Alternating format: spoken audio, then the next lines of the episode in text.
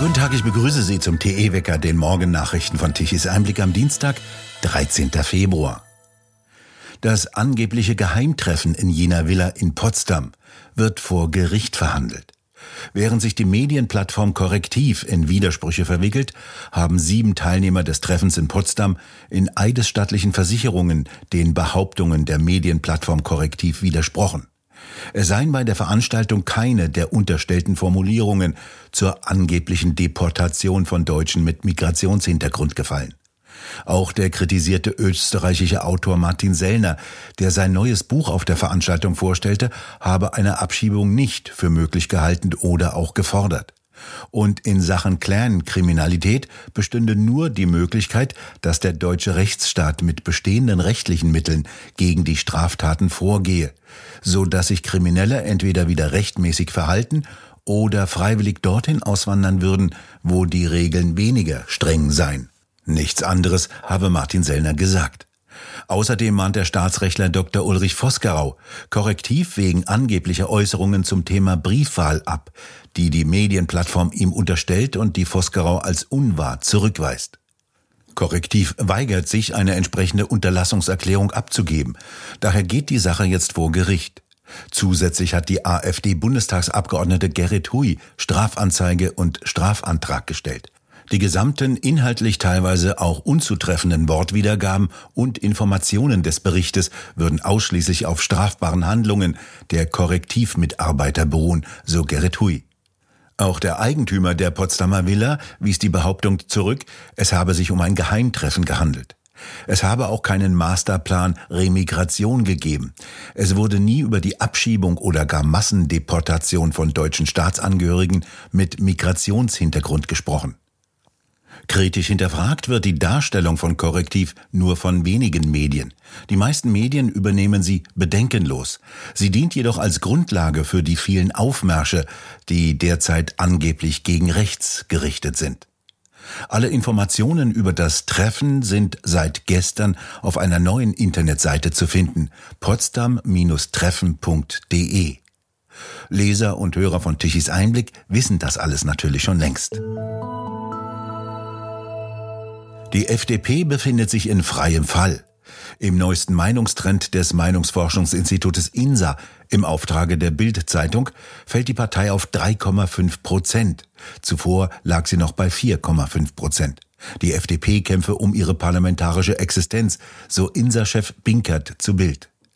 Gleich geblieben sind die anderen Parteien, die CDU mit 30 Prozent Zustimmung, die AfD mit 20,5 Prozent, die SPD mit 15, die Grünen mit 12,5 Prozent, die Linke mit 3,5 und die Freien Wähler mit 3 Prozent. Sie würden an der 5-Prozent-Hürde scheitern. Das Bündnis Sarah Wagenknecht käme laut INSA auf 7,5 Prozent. Klar ist auch, die Ampelkoalition hat derzeit keine Mehrheit mehr. Noch bis heute Abend ist der Zugverkehr auf der Strecke zwischen Frankfurt und Stuttgart erheblich gestört. Offiziell lautet der Grund Vandalismus.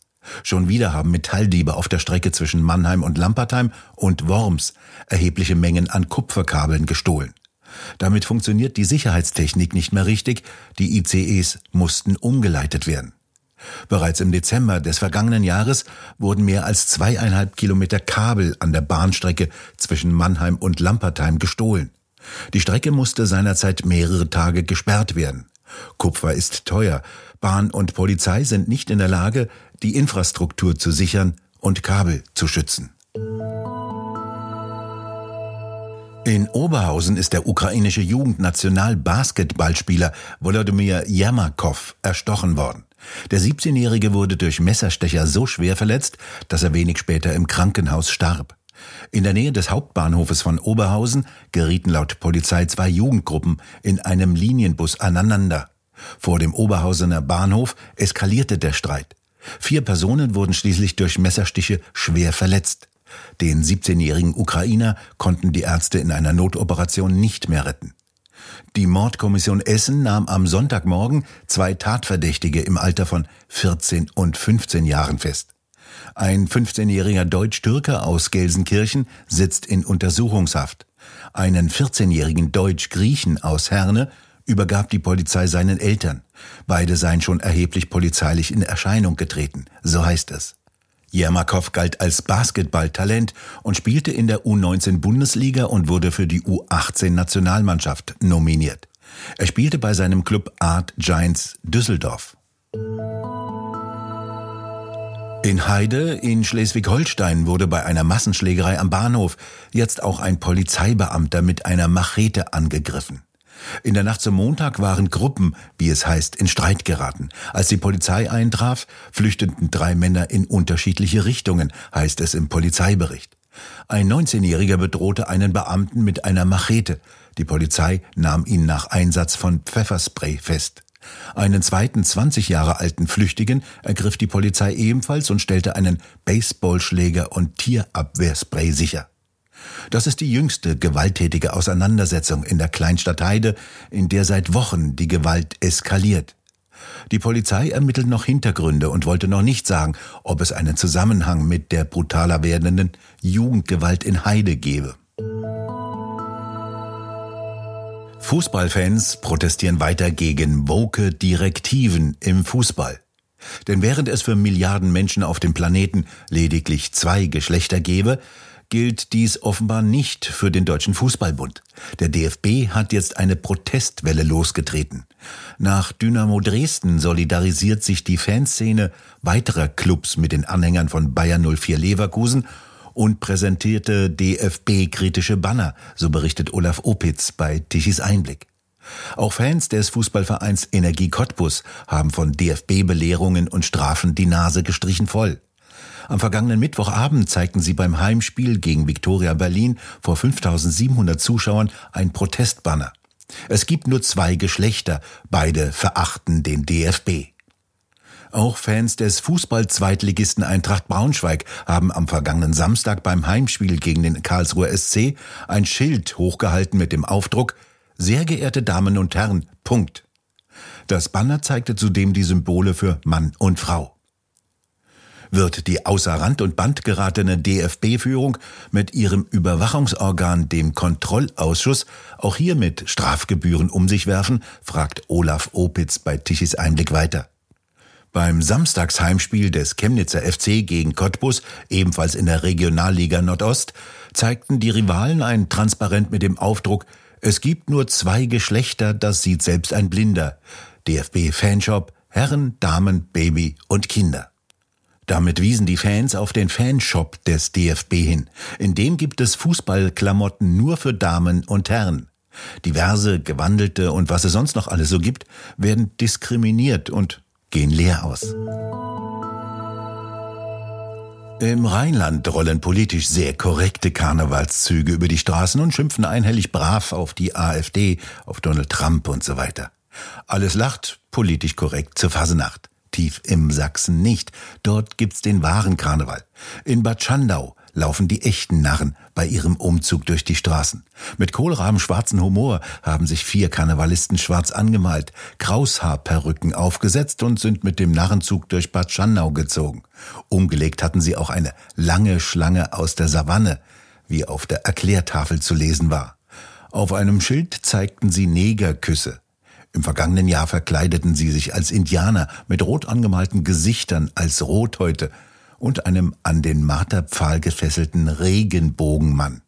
Deutschland dekadent und krank, Winnetou sucht Asyl im Sachsenland, hieß es. Eine andere Gruppe hatte sich kunstgerecht als Ratten verkleidet. Annalena träumt vom grünen Leben, doch nur Ratten an ihrem Leimtopf kleben. Das sind die wahren Narren, böse, aufsässig. Eigentlich sollten die Narren die Macht zum Narren halten, Gardetruppen Militär parodieren, aber mittlerweile weiß man nicht mehr so genau, wer parodiert hier eigentlich wen. Es wird milder. Tiefdruckgebiete auf dem Atlantik lenken milde und feuchte Luftmassen heran und das bedeutet Wolken und einige Niederschläge eher im Norden. Der Süden bleibt trockener und sonniger. Die Temperaturen bewegen sich zwischen 7 und 9 Grad. In Niedersachsen drohen weitere Überschwemmungen. Die Landwirte können immer noch nicht auf die Felder, wie das bereits Landwirt Anthony Lee am vergangenen Sonntag in unserem Gespräch im Wecker am Sonntag geschildert hatte. Und nun zum Energiewendewetterbericht von Tichys Einblick. Deutschland benötigte gestern Mittag um 12 Uhr eine elektrische Leistung von 71 Gigawatt. Das mit dem Wind wollte wieder nicht so richtig klappen. Der blieb erstaunlich ruhig und wusste offenbar nicht, dass er doch die Hauptrolle bei Deutschlands Energiewende spielen soll und das Land mit Strom versorgen soll. Die 30.000 Windräder, die mittlerweile das Land verunstalten, sorgten um 12 Uhr mittags gerade mal für eine elektrische Leistung von 13 Gigawatt. Kurzzeitig kam mittags die Sonne heraus, die Photovoltaikanlagen lieferten gerade einmal 10 Gigawatt um 12 Uhr und ab 16 Uhr dann nichts mehr. Die noch vorhandenen Kohle- und Gaskraftwerke lieferten fast 29 Gigawatt um 12 Uhr mittags. Wir bedanken uns fürs Zuhören. Schön wäre es, wenn Sie uns weiterempfehlen. Weitere aktuelle Nachrichten lesen Sie regelmäßig auf der Webseite tichiseinblick.de und wir hören uns morgen wieder, wenn Sie mögen.